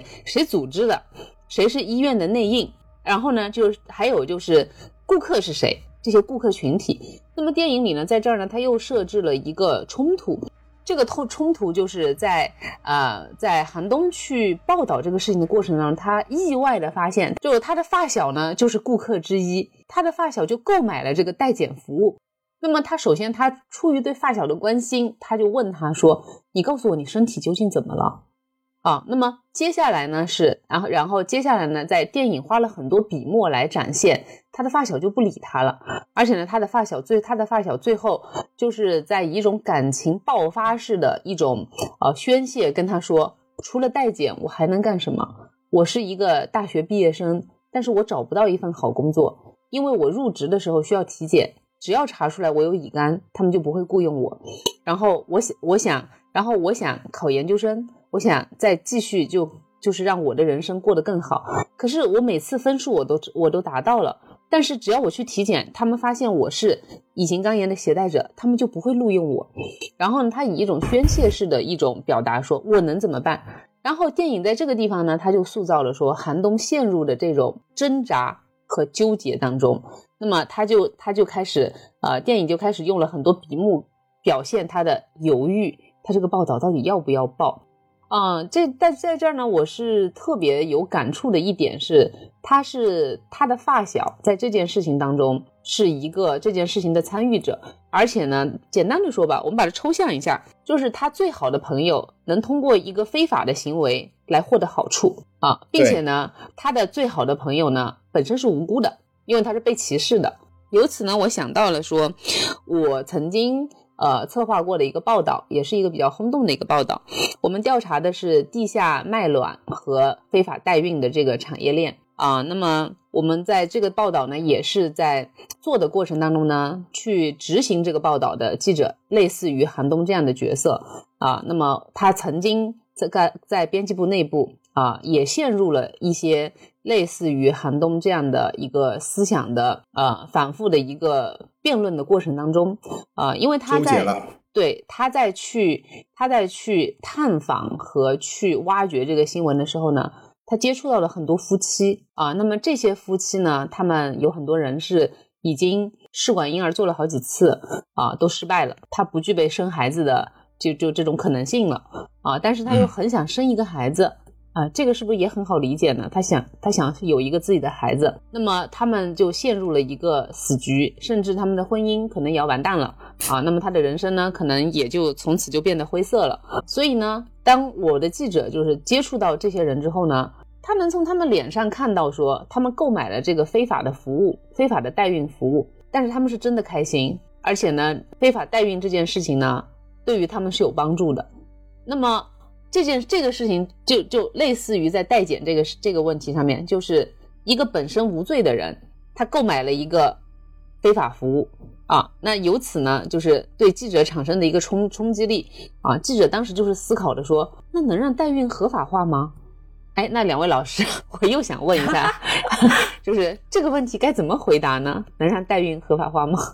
对，我觉得，我觉得这个这个问题其实也真的是。不管不光是这部电影吧，可能也是我觉得看完就是很多的新闻事件之后最容易联想到的一个问题，就是说，哎，我们好像有一群无辜的人面对了一个不公的现状，他们用了一些比较非法的手段，获得了他们原本应该有的这样的一些权利，或者是呃生活都好，就反正就是他用了一些非法手段获得他原本就应该有的一些东西。那这种情况。到底应不应该去批判呢？应该批判谁呢？是批判这些购买服务的人呢，还是去购买这个非法服务的提供者呢？就好像我们经常会说，没有买卖就没有伤害，那就有的时候伤害已经发生了，这个买卖我们怎么去判断它？其实这个我自己也是非常纠结的一点。就，嗯，如果我是一个实习记者，面对这样的一个情况的话，我可能也会有这样的想法，就是，哎，那。能不能有什么其他的合法手段，让这些呃患者能够不要被歧视，让他们找到工作，能让这些夫妇能够拥有他们自己的孩子？我我是真的没有想到一个很好的解决方案。不知道西多老师作为一个啊新闻法律兼修的这么一个 这么一个人啊，你你有什么看法？对，其实我觉得，呃，严老师提出这个问题很很有趣啊，因为我自己的感觉是，首先，我们如果单纯的从这个代孕呢，或者说，呃，非法卖卵、地下卖卵市场这个角度去讲的话，它和呃乙肝代检一个不太一样的地方在于说，乙肝代检这个事情，它的事实的这个呃怎么说呢？它这它这个事实层面上要的说法是比这个非法代孕，我觉得要更加明明确一点的，就是它这个。啊，乙肝这个东西的本来的危害性是被夸大了，这个是本身是一个事实。但是在非法代孕的这个行业里面，它是确实存在的一个啊女性的身体被利用，或者说对呃有受害者存在的这么一个可能性的，有受害者存在。嗯，对对对，这里面涉及了一个另外的领域，所以我觉得这个东西没有那么容易的去讨论清楚。对，但是我觉得这也刚好说明了，呃，我们应该如何去看待记者的这个行业。就是其实，呃，本身报道事实这件事情它是没有错的，但是在报道事情之外，我们怎么样去把这个行业的一些现状给剖析清楚？我们怎么样在报道之后啊，去试图对现有的法律或者现有的一些政策进行干预或者影响？这个我觉得是作为媒体行业应该去考虑的事情。啊，那如果说我们只是单纯的去呃，像就我觉得这个电影它里面也是这这么一个没有讲清楚的地方吧，就是我们单纯的去报道这个事实，它只是停留在此吗？还是说我们对这个报道事实之余，还有一些别的期望和想象？我觉得黄江这个人物的塑造本来是可以往这个方向去发展的，但是他就。很单纯的在撤稿那个事件上，用一个非常非黑即白、情绪化的表达，把这个表达的可能性给割给割断了。对，所以就这一点上来说，我觉得还是啊，我没有说回吐槽回电影了，就是说他他没有真的好好的去把媒体或者记者的这个行业或者说理念去表达清楚。啊我觉得他其实有呈现。有呈现出一种理念了，就是也是借黄江之口说出来的嘛。他说：“我们做记者的改变不了什么，你只要把事实记录下来就好了。”那我觉得刚刚辛老师提的这个点，就是说，除了记录事实本身之外，我们有没有可能去向一些现状进行发问和质疑？嗯，那我觉得燕老师燕老师提到这个代孕和非地下卖卵的这个案例，其实可能也是就是很多呃实操过程当中记者本身会面对到的一些情况。但是我就要哎问一个问题啊，嗯这也是就是我对这部片子当中一个很大的不满，包括就是说我们在报道的时候，那么是不是因为这个非法行为当中倾注了很多的同情，你就可以不报道它是非法行为呢？我个人认为是不可以的。嗯，我也我也觉得是，就非法的就是非法啊。对，而且我认为说这不是非黑即白的。我认为，我我认为说，在这个事情当中，他为什么不可以做连续报道呢？他为什么不可以先报道就这个非法产业链的存在，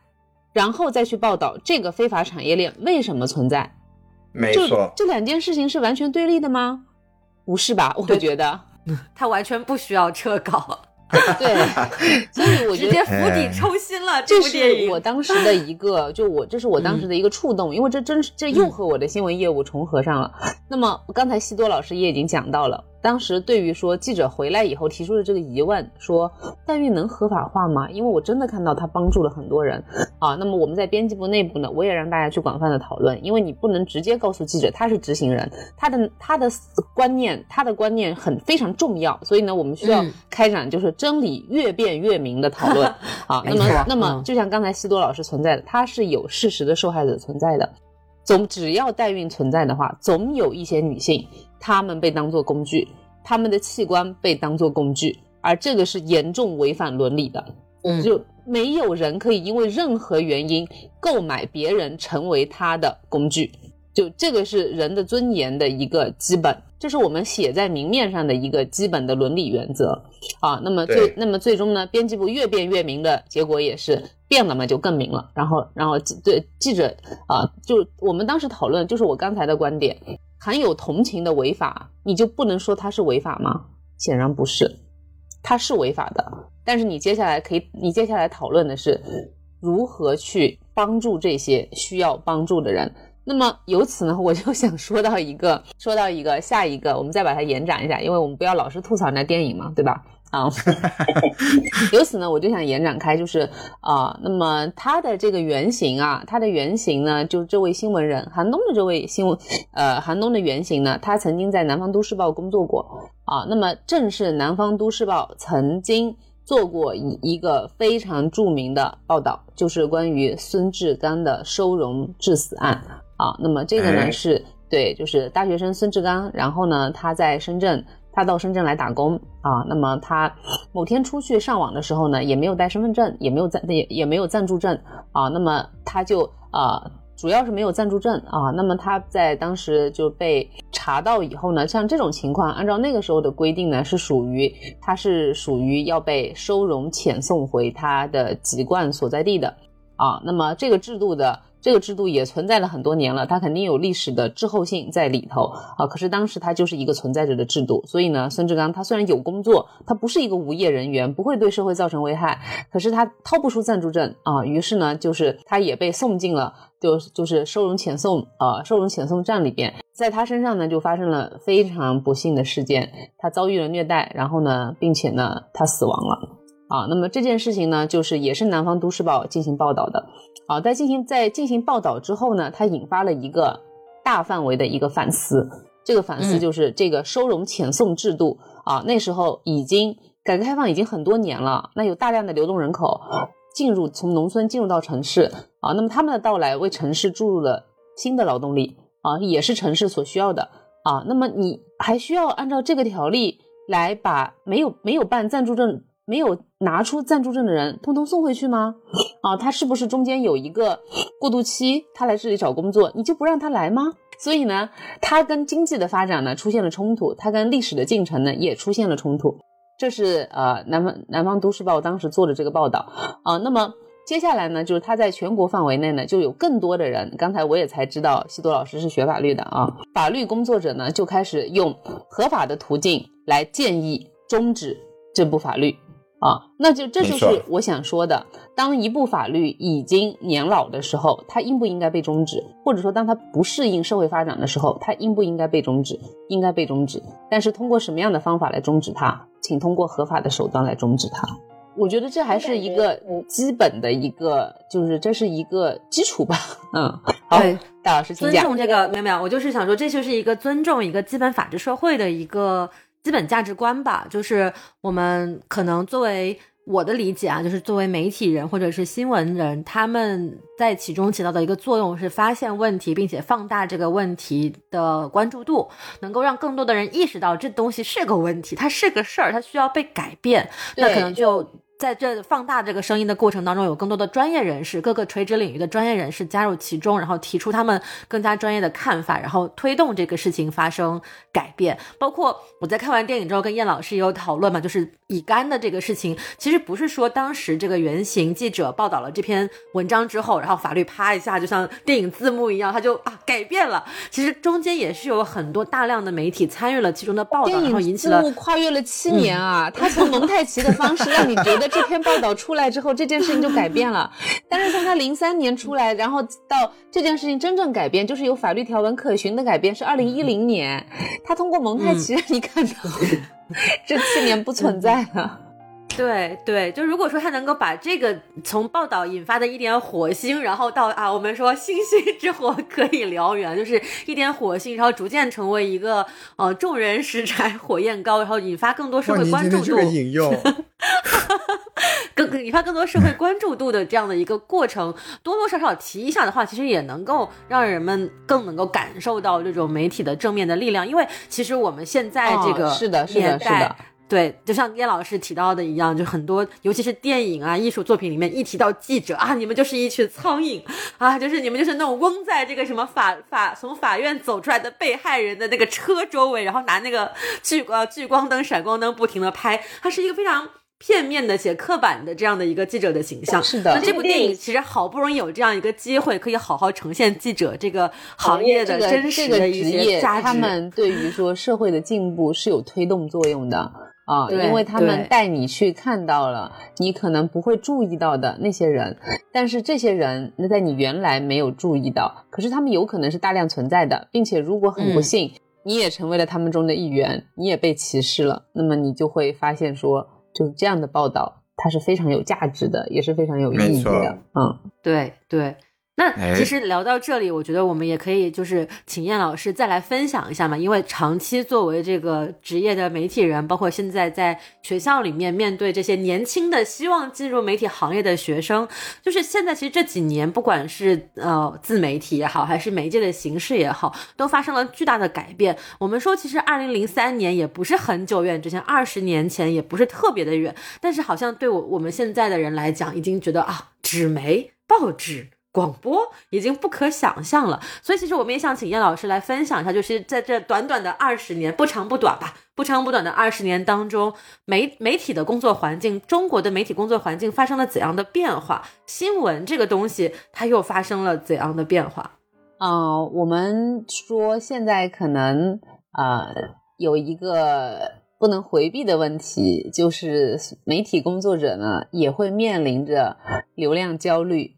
包括我们自己，我们作为一个播客也有流量焦虑啊。每次节目发出来都要看，哎，我们的评论数有多少，播放量有多少？对，啊，就是从。呃，技术的发展呢，它打破了我们说之前主流媒体的这种单向输出的垄断地位。它呢，其实是有一个，它是一个革命性的一个发展，它是有赋权的作用在里面的，赋予权力的作用在里面的啊。那么，但是同时呢，它跟这部电影当中所呈现出来的，它所涉及到的这个新闻专业主义呢，是有冲突的。因为当这么多人被赋权之后啊，那么我们说啊，新闻它首先它是一种在变动的信息。啊，那么它是那在今天能够传播变动的信息的人非常多，每个人都行啊。对，是每个人都行啊，而且可能更多的，比如说我们今天的什么电台，那它更像是一个网络的原住民，对吗？它没有前身，它不是说从某某城市电视台然后发展而来的，对，它就是一个网络的原住民。这个我们我们。我们可以把就我们可以称它为原生媒体啊，那么原生媒体呢，它就长在网络上面的啊，但但是呢，它是它是也是赋予了我们嗯发声的权利。那么这个呢是它的积极意义所在，但同时呢，它对新闻专业主义呢形成的消解也是非常的明显的啊，以至以至于现在就是谁，比如说我说编辑部传统。啊，那么编辑部传统呢，它是一个新闻专业主义的一个具体的场景啊。那么在这个编辑部传统里头，坚持新闻专业主义，对抗流量焦虑呢，它可能是现在就是调查记者的一个呃一个现状，而且是一个比较尴尬的一个局面啊。那么在呃我们国家呢，有呃。现在在复旦大学工作的张志阳教授啊，那么他在十年之前啊，他就做过一次中国调查记者的一个普查性的一个研究啊。那么他隔了十年之后，又和他指导的研究生呢，又在进行了一次中国调查记者的一个普查性的一个研究啊。那么非常令人遗憾的就是在他的两次研究当中呢，能够看到中国调查记者的数量在减少，也是毫不意外呢。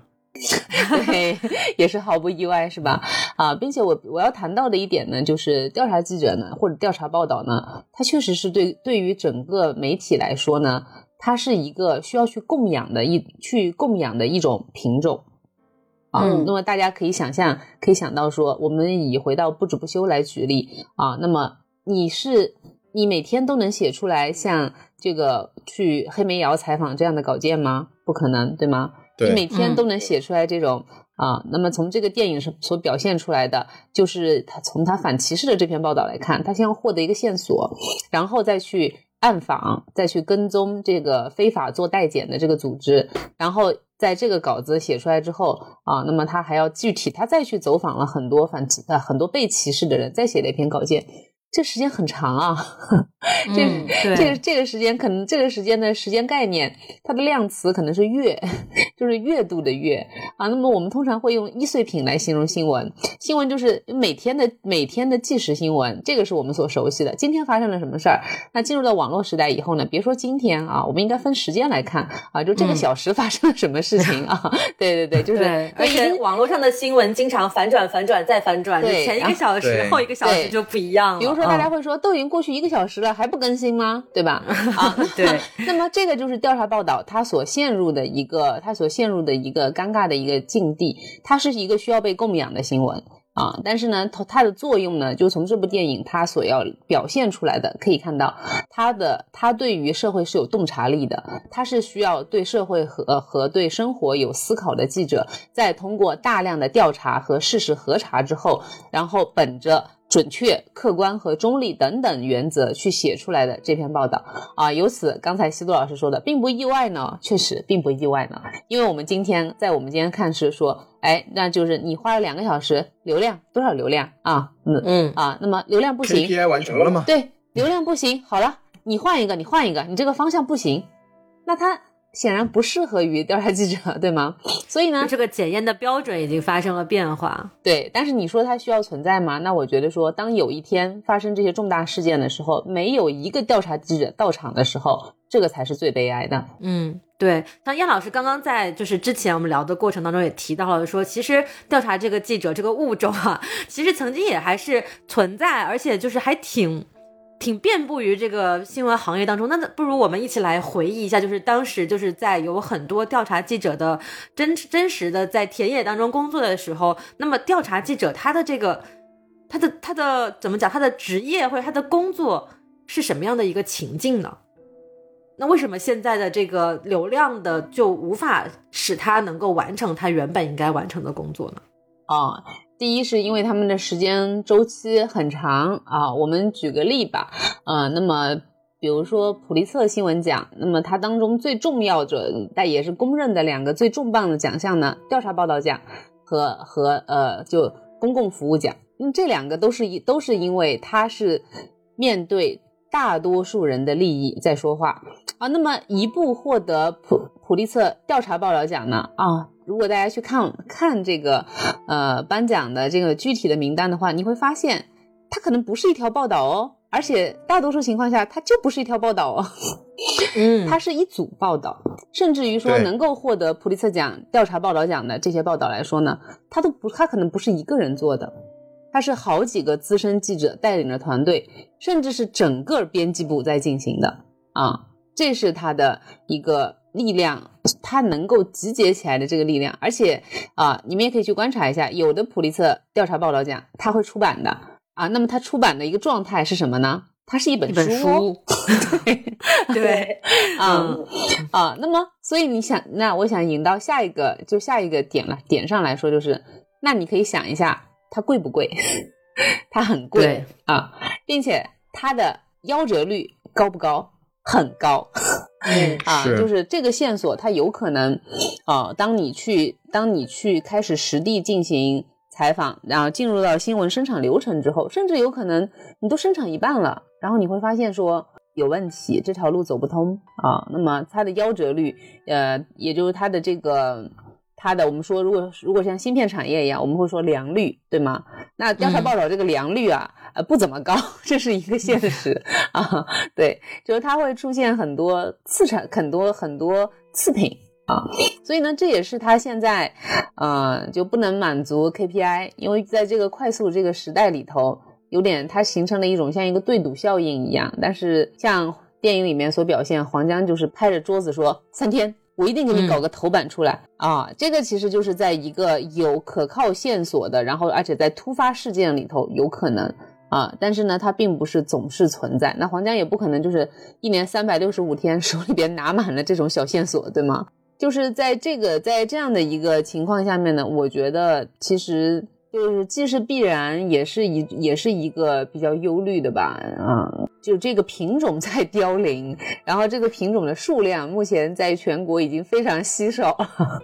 就快成为就快成为濒危动物了，已经。对，大家要赶紧把调查记者保护起来。所以其实回到就是我们之前为什么还花了挺大的篇幅来讲这个电影它可能做的不够好的地方，其实可能也是一种惋惜，就是觉得哎，本来还挺期待这部电影能够就是不管。不不期待很多吧，但是起码能够唤起人们心中一点对调查记者也好呀，或者对新闻行业也好的这样的一种理想和热情。结果发现，哎，原本可以做得更好的时候，他还好像还是由于各种各样的原因没有做没有做到很好，就会觉得哎，有一点点可惜。就有，我觉得从我的专业出发的话，我就会觉得哎，有点遗憾啊。比如说回到我开头提到的那部电视剧《我们与恶的距离》，与恶。那么你看完之后，你会你会觉得说。律师，更具体一点说，公益律师原来是一个这么就是高举理想大旗的一个职业，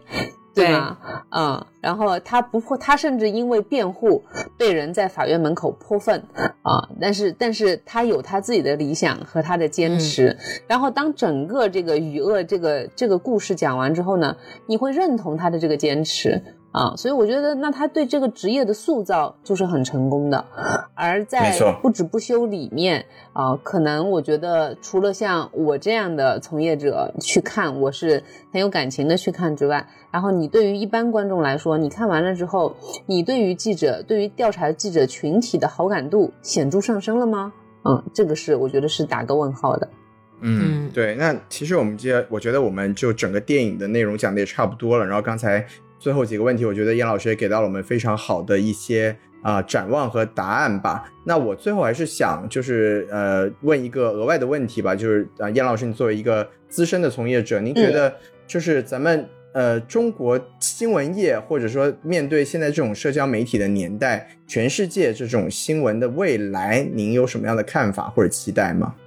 嗯，我在这儿呢，我想引用也不是我的一个个人的观点，那他是复旦大学的白弘毅教授啊，他。做的一个研究的阐述吧，他把它分为呃，他把它分为三个阶段。那么第一个阶段呢是专业化阶段啊，这个我们都很很容易理解啊，就是就新闻专业主义大旗高扬的时代，然后没有就自媒体的出现啊，那么从业者呢都是尽量在理想的状态下面做好事实核查，然后本着认真负责的态度去向自己的读者进行报道。那这是专业主义时代啊。那么第二个阶段呢，嗯。白老师呢，把它描绘为去专业化时代，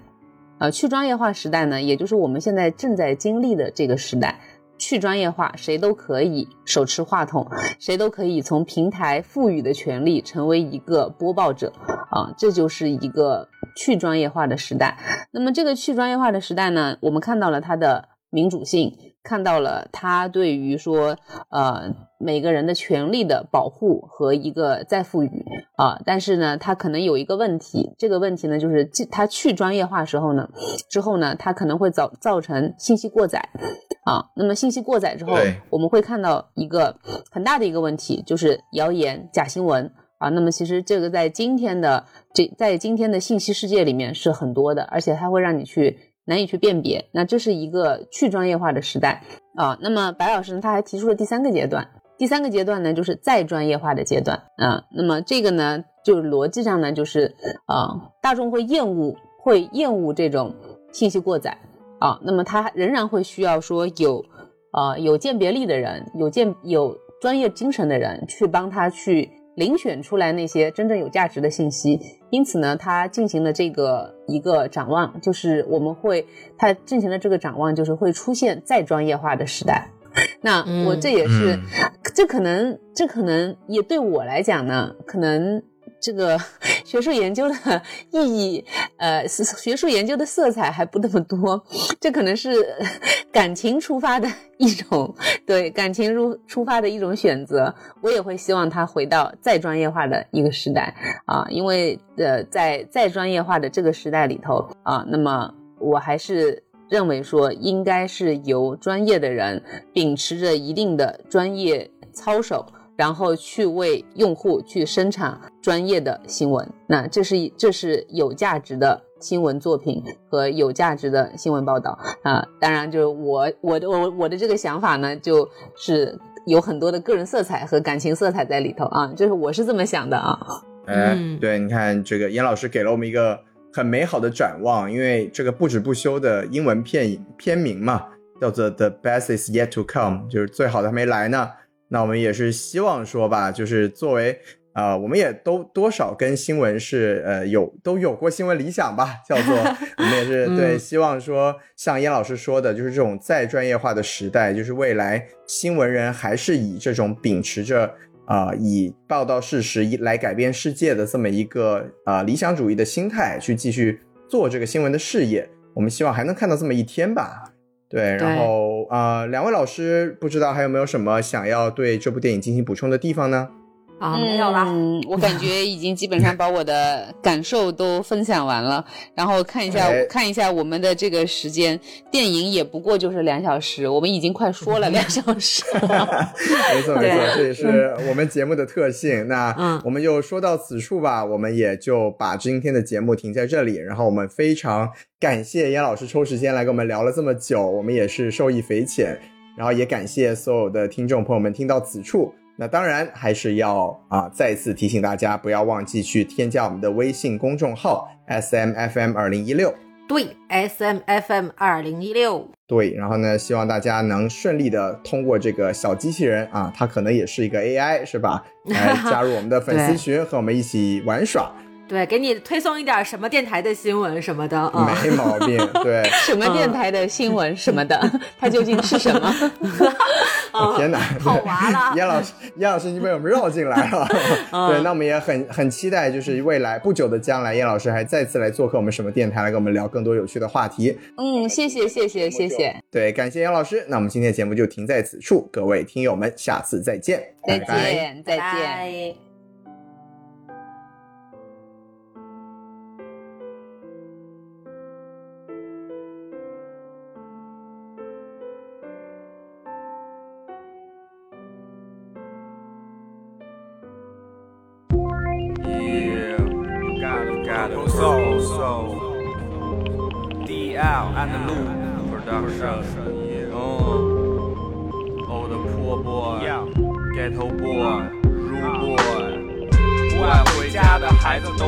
道，进去过的孩子都知道，都知道。还在外面混的孩子都知道，被花过的孩子都知道，都知道。不爱回家的孩子都知道，进去过的孩子都知道，都知道。还在外面混的孩子都知道，被花过的孩子都知道，都知道。彻底相信了之后，被骗过几次。好了伤疤忘了疼，再一次失去理智。我恨假的圈子面子，杀了真的骗子。别装听不见了，这一切从来没变过。实话，谁不敢去说？谁的关系多？到底还他妈有谁？我告诉你该怎么做。你只要抓住最真实的，看个清清楚楚。最踏实的人，辛辛苦苦还在缝缝补补。可在我的世界里，他们都在犯法，逼着自己犯傻，坑蒙拐骗，摸爬滚打。权力让智慧变得特别可怕，把责任给误会了。别他妈装伟大，习惯。惯了，他们笑我外表奇怪，从爱到恨，又从恨到爱，特别快。从我从南到北都见过，从白到黑，又按照从小到大的道理，从头到了尾。啊，不爱回家的孩子都知道，进去过的孩子都知道。哈，还在外边混的孩子都知道，被花过的孩子都知道，都知道。不爱回家的孩子都知道，进去过的孩子都知道，都知道。还在外边混的孩子都知道，被花过的孩子都知道，都知道。只有经历过的人才知道，这世道往往不公道，总有你想不到的更大的权利，更多的钱在少数的人的手里握着，有时候真没辙。他们教你学会接受，别说废话。大多数的人很听话，一直在忍着。于是有人走了，也有人死了，但我总是觉着他们好像还活着。可是更多活着的人却好像已经死了。他们讨厌自私，但是只关心自己，害怕受伤，所以就先伤害你。没有礼貌，也没有道理。我相信好来自坏，恨来自爱。还有太多的人出不来，也不能重来。不是所有想要的你都能得得到。孩子出来混是要还的，你还不知道。不爱回家的孩子都知道，进去过的孩子都知道，都知道。还在外边混的孩子都知道，被花过的孩子都知道。不爱回家的孩子都知道，进去过的孩子都知道，都知道。还在外边混的孩子都知道，被花过的孩子都知道，都知道。Got a purple soul, got a BGC soul, yeah. What the fuck, man? What the fuck?